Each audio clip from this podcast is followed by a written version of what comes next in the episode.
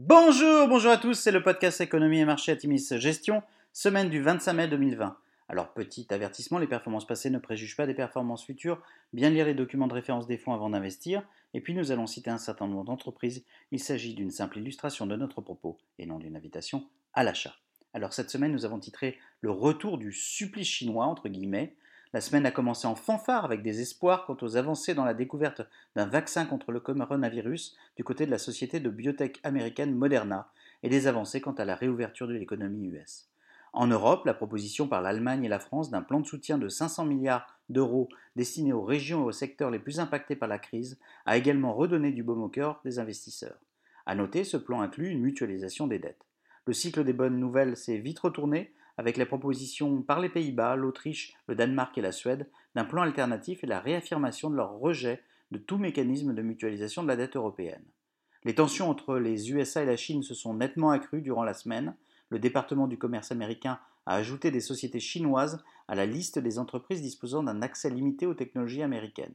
Le Sénat américain a par ailleurs voté une loi qui obligera les entreprises chinoises cotées aux États-Unis à prouver qu'elles ne sont pas détenues ou contrôlées par un gouvernement étranger.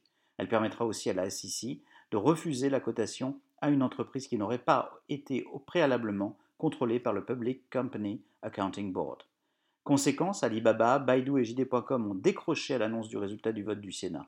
Baidu, le moteur de recherche chinois, a annoncé réfléchir à sortir de la bourse de New York.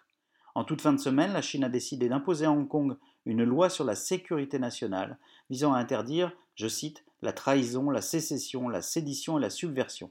La décision chinoise a entraîné le retour de manifestations massives à Hong Kong ce week-end. Washington a mis en garde contre le risque de déstabilisation que pourrait engendrer ce texte et Donald Trump a promis de réagir, je cite, le cas échéant de manière très forte. Déconfinement, global oblige, le pétrole continue sa progression, le WTI progresse cette semaine de 13,2% à 33,28 dollars le baril. Sur la semaine, qui reste une belle semaine, le CAC 40 progresse de 3,9%, le SP500 s'apprécie de 3,2% et le Nasdaq de 3,4%. Du côté des sociétés, Burberry publie un CA annuel légèrement au-dessus des attentes avec une décroissance organique de 3%. Depuis avril, la croissance est à nouveau à deux chiffres en Chine et en Corée. Les ventes digitales représentent plus de 10% et sont en croissance très dynamique. La société profite ainsi pleinement de son avance dans ce domaine dans le secteur. Home Depot dépasse les attentes sur le chiffre d'affaires pour le premier trimestre de l'année avec une croissance des ventes de 7,1%. La marge nette du groupe a été abaissée suite aux dépenses relatives aux aides, boni et assurances santé reversées aux employés du groupe. Les ventes en ligne de Target ont progressé de 141% au dernier trimestre. Le chiffre d'affaires de Target en like-for-like a progressé de 10,8% au cours du trimestre par rapport à la même période de l'an dernier. Le bénéfice de Target au dernier trimestre a cependant chuté par rapport à il y a un an en raison de la chaîne d'approvisionnement et des coûts de main-d'œuvre plus élevés, et puis les clients ont acheté principalement des produits de première nécessité.